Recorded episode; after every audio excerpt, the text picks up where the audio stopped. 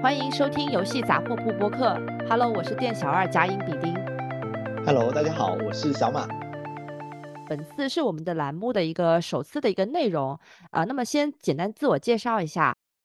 呃，我和小马老师都是在游戏行业中啊摸爬滚打了若干年的游戏运营啊，但是过往的经历负责的游戏品类各有不同。我个人的话，主要是以策略类游戏为主啊。小马老师的话，主要是做卡牌类游戏。是的，就像甲乙丙丁说的，其实我从毕业刚开始的时候就一直在从事游戏运营的工作，到现在也有一定的年限了。所以之前也是跟甲乙丙丁聊下来说，我们也想做一个自属于自己的播客，一方面就是呃外链接一些听众跟外面的一些人，一方面也是想把我们从事游戏运营到现在的一些工作的一些想法、看过的人啊，包括思考的一些东西，能够有幸的话可以分享给喜欢的人。是的，是的，所以也希望各位听众可以说通过收听这档节目去获得一些新的思考维度的这样的一个方向。那说回我和小马老师是怎么认识的，其实是大概是四五年前吧，我们共同的在一个曾经一个共同运营的项目里面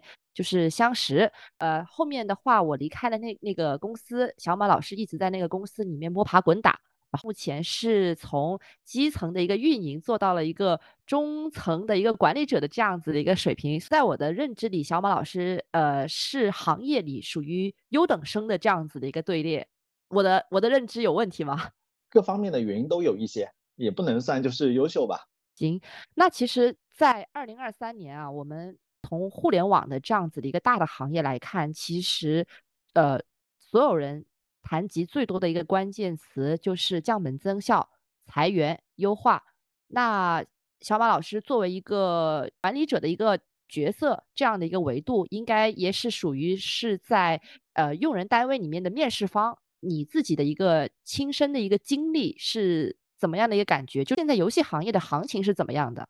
如果从事同样跟我们一样从事游戏行业的朋友，应该能了解到，其实在一个去年的背景下，我们。因为版号限制的一些原因，所以其实游戏行业当时是受到了一些呃新的游戏不能那么快发上，所以也导致说我们业内的一些中小公司、中小团队其实碰到一些困难。我确实在面试的过程中，我能感受到，就去年其实我开了一个 HC，涌进来的简历是远比前几年的情况要要更剧烈一些。直到今年的话，因为呃大家都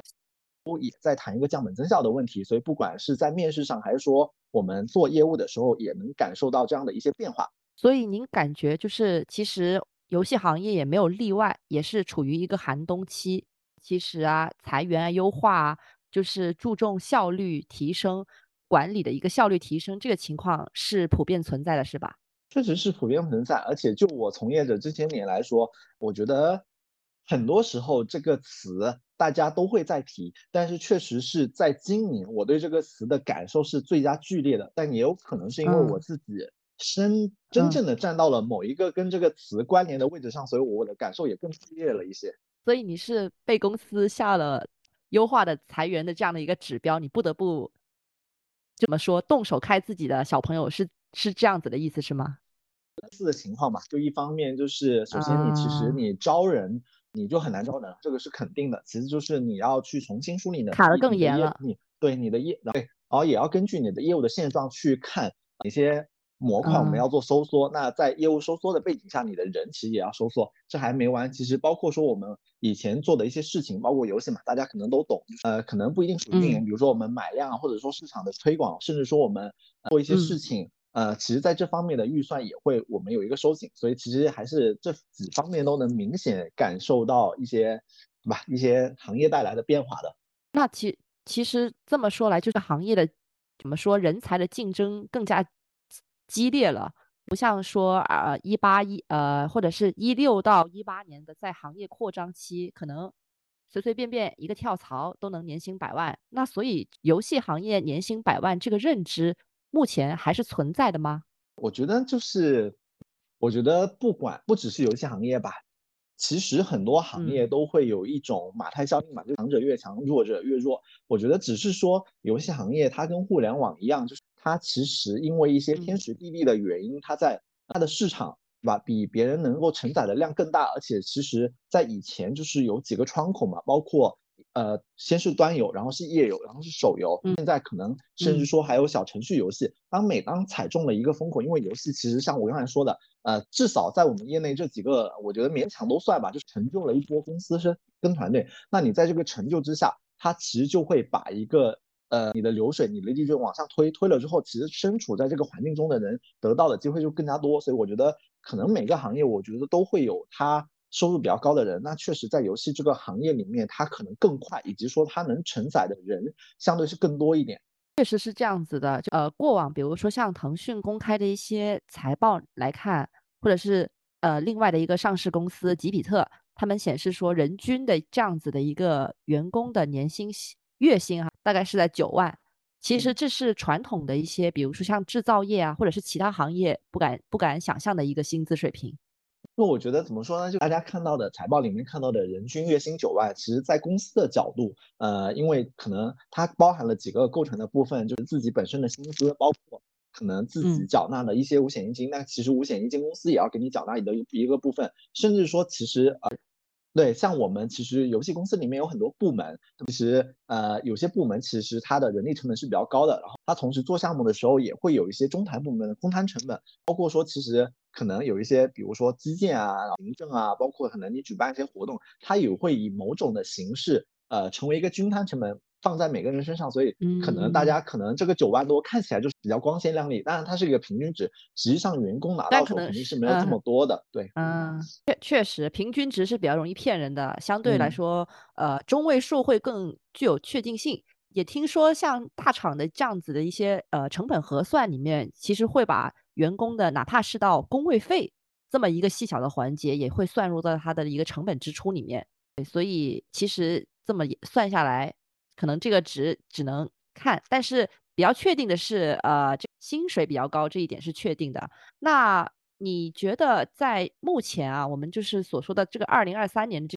整个游戏相对比较怎么说下行的一个环境里面，目前还有什么岗位是比较吃香？怎么说比较受欢迎，受到用人单位的欢迎的吗？我自己，因为其实我这几年一直，其实我我其实我跳槽的经历比较少啊，呃，我待的项目也都时间比较长，就是呃，我觉得，嗯，从我个人的感官来说，我觉得没有那种所谓的比较好的岗，没有所谓比较好的岗位，因为我是觉得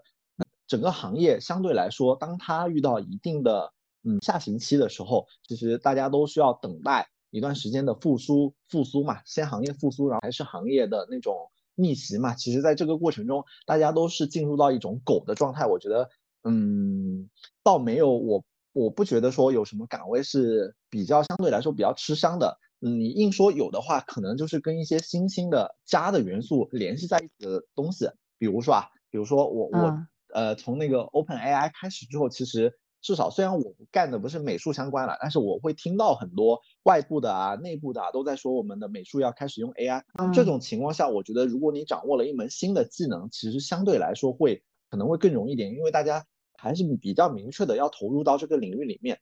至于其他的，可能像程序啊、策划、运营，嗯，我觉得其实更多来看还是没有什么在这个行业下行星没有什么呃特别吃香的岗位的存在，还是说你个人的背书比较强。以及说你能，呃，你有一定的经历，包括你有比有比较对口的那种需求，其实我觉得就会相对好一点。我同意你的说法。其实从去年开始，一些大厂其实很多原画师，呃，或者是一些单纯的一些 UI 的一些输出，其实已经在被逐渐被优化了。为什么会产生这样子的一个结果？呃，主要原因是 Mid Journey 的这样子的一个自动生成图片，还有就是它在 Mid Journey 就是作为就是呃怎么说，你去输入一些 prompt 关键词，它会生成一些相应的场景、一些画面感给你。其实它无疑中是大大减少了呃人工画师的这样子的一个作用嘛。另外，其实二零二三年我觉得可能唯一的一个新兴的一个增量的一个在游戏行业里面的一个赛道，可能是属于提示词。你去训练大语言模型，呃，比如说我最近在观察游戏一些招聘的一些广呃信息上面啊，我们举例啊，三七互娱，他会请一些呃，比如说熟识人工智能的这样子的一些人去训练他的一些关于绘画或者是 MPC 语言生成的这样子的一个大语言模型训练师。这是可能唯一今年比较有一些小小的增量的呃人才市场。哦，那回到我们的老本行吧，你觉得其实游戏运营岗位啊，在我们的这个游戏行业中，它薪资水平是处于什么样的一个段位？另外就是游戏运营主要负责什么？其实大家是没有一个，是让玩家氪更多的金吗？更多的钱吗？还是怎么样？对，你可以简单介绍一下吗？就我理解的情况是这样，首先游戏运营，我们还是先了了解一下，大致了解一下游戏行业的一个分工嘛。首先就是游戏研发，它包含了一般就包含了策划、美术、程序，呃，可能还有一些会把 QA 也包含进去。像游戏发行里面就会包含了游戏营销跟呃游戏运营嘛。所以我个人觉得游戏运营它的薪资水平，如果说要跟其他岗位对比的话，因为它没有那种比较。呃，强的门槛的限制嘛，就像比如说游戏美术需要你有一定的原画能力，或者说建模能力。像游戏程序的话，可能会指定你需要某个引擎啊，甚至某种语言啊，那可能确实要求会高一点。所以游戏运营在这方面，呃，它的起点其实确实没有其他的岗位那么精深那么高。所以它的，我认为啊，在这些那个岗位里面，我觉得确实游戏运营是属于比较中等的一个薪资的水平，但是也也只是我觉得。整体从放到大池子里面属于一个中等的情况嘛，因为因为事实就是这样。另外一方面就是，其实当一个项目成功的时候，大家都会在现在嘛，因为这几年大家都觉得说产品力才是比较重要的事情，所以一般情况下产品成功的话，大家会觉得说能够把这个产品做出来的研发的功劳会更大一点。所以整体上来说，游戏研发的待遇会相对肯定是运营要好一些的。所以其实它就是跟传统的互联网的一个运营，也不是说是有所不同。游戏运营它不是一个产品的一个发展的一个 C 位，更多可能是打辅助的。所以，比如说它的薪资水平啊，或者是在游戏行业里面的一个我们所谓的一个社会阶级程度，相对也是比较中等的，是这么理解是吧？我觉得这个话题其实延展起来可能会比较长。嗯，曾经我也是在想这个问题，就是说。因为游戏运营它需要等到一个产品完成之后，并且可能你的工作的很多的内容是需要看你们的那个研发制，比如说制作人、策划他们的想法怎么样，你才能说落地。你需要一些沟通的能力。曾经我也有这个想法，但是我后来觉得其实大家擅长的东西、负责的东西还是各有不同。游戏运营也可以在自己的领域里面做到一定的成果，但是这个我觉得这里先不演讲，它是可能是需要另外开一篇我们去深入聊的一个话题了。了解，那其实游戏运营会在这个行业里面会有比较明确的一个职场晋升的路径吗？我觉得还是有的吧，因为就像我刚才说的，游戏运营其实是属于发行里面嘛，那其实游戏运营呃不同公司架构可能会不太一样，但是像正常的呃公司里面其实就会分为版本运营、商业化运营，呃可能还有活动运营，然后内容运营、用户运营，那其实这里。呃，再往这里就属于那种执行运营嘛，再往上可能就是有些比较大的项目会对应的，他们每一个模块都会有一位组长。再往上的话，就是负责一个项目的主运嘛，或者叫运营经理。那在我就我现在这几年看到的情况，运营经理再往上，这个时候就分列出两个分支了。啊，第一个就是继续走运营的一个晋升的通道，比如说可能。呃，传统运营就是，比如说我带了一款项目，我是一个主运营，那往上我可能就是变成赛道主运营。就比如说我卡牌的赛道、SLG 的赛道跟 MLF 赛道，因为这几个品类都比较大嘛。如果是一些比较注重有有那种有实力的公司，都会给这些赛给这些品类专门开一个赛道。那你可能一个人负责好几款产品，这个时候可能就叫运营总监了。那如果说你再往上，那可能就是整个运营的呃运营部门的大负责人，那就是在。纵深一点了，这个时候你再往上，可能就是你统管营销，就就可能那那个级别就很高了，可能叫 C O O 了，或者说叫发行什么总监什么的。所以这个是一个往那个运营晋升路线走的。但是这几年其实也慢慢的，呃，各家厂都会有一个职位叫做发行制作人，就他其实就像我们一个游戏的产品，它有研发的制作人嘛，就他负责带领他的团队把那个项目做出来。那同时其实发我。对应的发行也会有一个发行制作人岗位。那我用一个个，我认为我我用我自己的理解吧，是怎么把这个产品发出来。那其实它的本质就是什么？我花多少，就发行制作人负责花钱嘛。我花多少钱，同时我能给这个产品做多少钱，这是它核心负责的本质。那其实就像我们发一款产品说，运营它其实只是作为一个模块的支撑，同时还有营销团队啊，包括可能还有一些跟渠道打交道的商务团队啊。比如说有苹果商务啊，还有一些渠道商务，比如说运营下面可能还会有各自客服的团队，所以也是有这些团队去支撑当时那个项目的发行制作人。所以我觉得，呃，这个岗位出来之后，其实就有两种路径啊，你可以往深的走，继续走运营的成长路线，也可以去尝试从发行的角度走，就不只是做运营，也可以去了解一些营销的东西来做发行制作人。了解，杨王老师介绍的还是比较全面的，确实就。发行制作人这个概念是类似近几年才新生的这样的一个词吧，在呃，在我的理解，你其实它主要是负责回收，还有就是获客、新增这些这些方面跟营销相关的。那可能研发制作人更注重的是整个游戏的一个题材的一个确认、玩法体验，呃，且比较传统的一些游戏制作上面的一些总体的把控。话说回来，就小马老师为什么？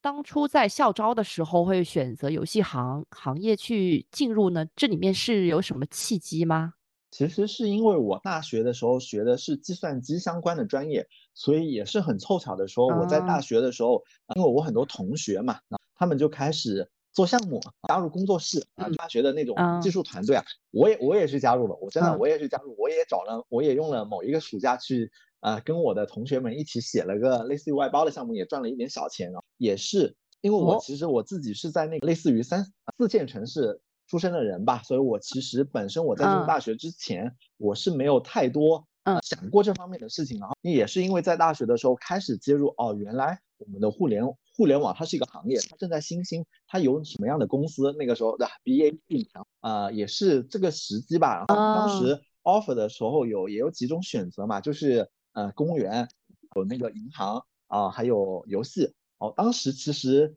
呃说是纠结了一下，其实没做太多选择，因为你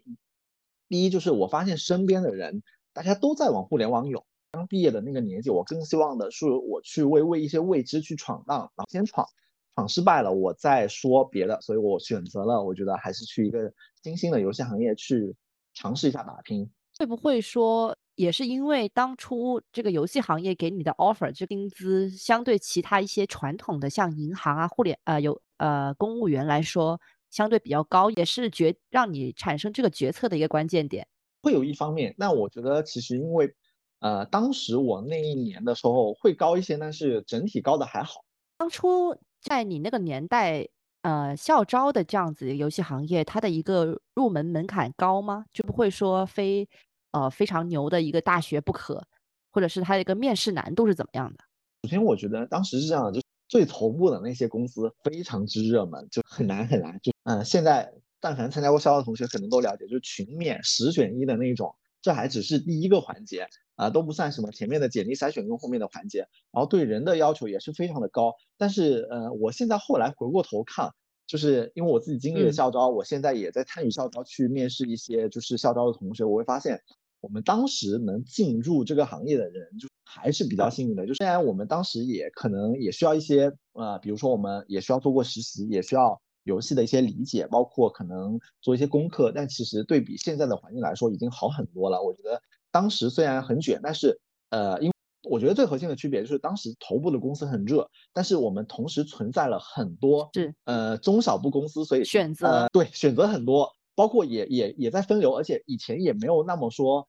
也没有说我我我岗位在缩缩少，以前我觉得当时啊各家放出去的，我今年什么开了什么一万什么八千个校招岗位，应该都是真实的，对吧？像像这两年就大家不也在说什么每年都放出了这么多岗位，也不知道是不是真的有这么多岗位，可能就是意思意思 啊，做个门面。嗯，这个我不知道，我们不能乱说。那这么说来，其实是由于受到行业的一个周期性的一个影响，就是游戏行业的一个。面试的一个门槛，校招的门槛已经从百里挑一变成了千里挑一、万里挑一了，是这么理解是吗？是的，因为其实从我自己，包括身处在游戏行业内，我也能感受到呃一些对应的变化。就比如说，我觉得在我刚刚进入行业那会，大家还是欣欣向荣的，就经常可能就开了一个新的项目，经常就各种报道说谁谁谁啊，谁家的产品怎么样了，谁又谁又去创业了，谁又拿投资了。呃，项目就一直开，同时以前我觉得招人的时候也没有问那么多为什么，就可能单纯的就是觉得这个业务可以开了，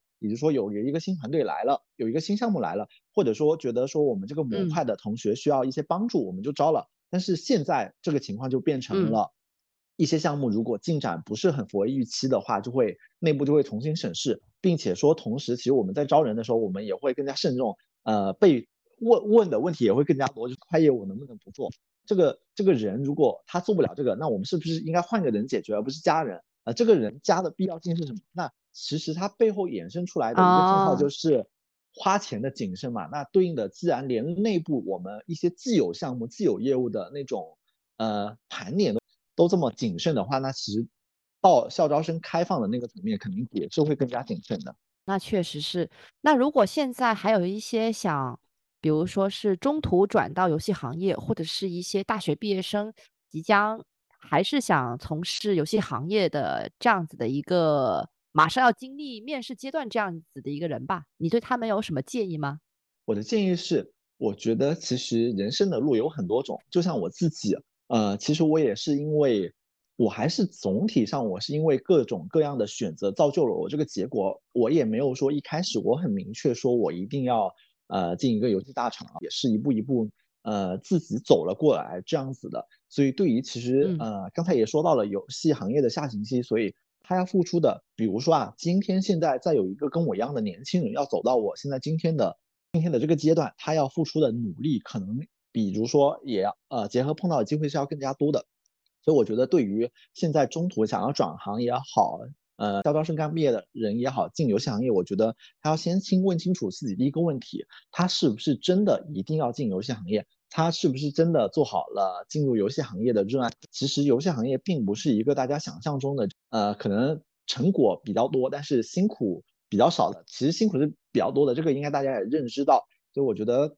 还是要先想出想清楚自己的第一个问题，就是不是已经做好那个觉悟，足够热爱想要进入游戏行业。那如果这个是的话，我还大家还是可以尝试的，因为我觉得没有，嗯，永远都是最好的时代，也觉得也要相信自己，自己觉得自己可以，那就可以勇敢来尝试。那如果说，呃，想要去得到一个游戏行业的机会，我觉得第一，如果可以的话，尽量先从实习做起，去进入一些游戏的呃公司。我觉得这个时候我看自己能力吧，也不要纠结一些大厂小厂，先得到一份机会，先感受一下游戏的团队啊，游戏的项目是怎么运作的，然后在这个过程中就能认识一些人，呃，并且也会得到一些方法论。因为我觉得对于校招生来说，很多时候他们其实很多东西不是很了解，在这个过程中如果能。呃，接触到一些东西，就能得到一些别人既有方法论的一些熏陶，呃，这是第一个。那如果没有呃得到一些比较好的实习机会，我觉得也不要紧，因为我觉得呃，就像其实游戏行业它最终的形态做的很多事情，我们都可以在。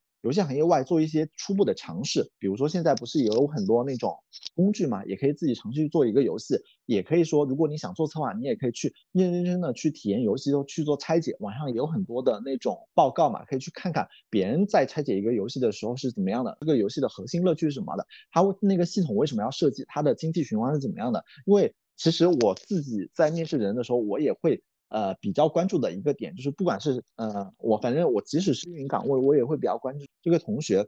他在玩游戏的时候，他到底在玩什么、看什么、想什么。他如果只是比如说走马观花玩了就是玩了，然后问他你觉得哪个呃哪哪一些地方有亮点，他就他怎么样答不出个所以然。对他一看就突然突然就是想了一下，也不知道说什么，就随便说一个他最近感受的。我觉得这种就呃虽然也不是不行，但是因为面试的时间可能短短也就二十到三十分钟，我们还是更希望看到你有些深入的思考。所以我觉得可以多想多看啊，市面上有有很多优秀的游戏跟报告，多玩去总结他们成功的一些原因呢，多横向对比，形成自己的一些认知。这个认知我相信可以帮助你打开一些大门。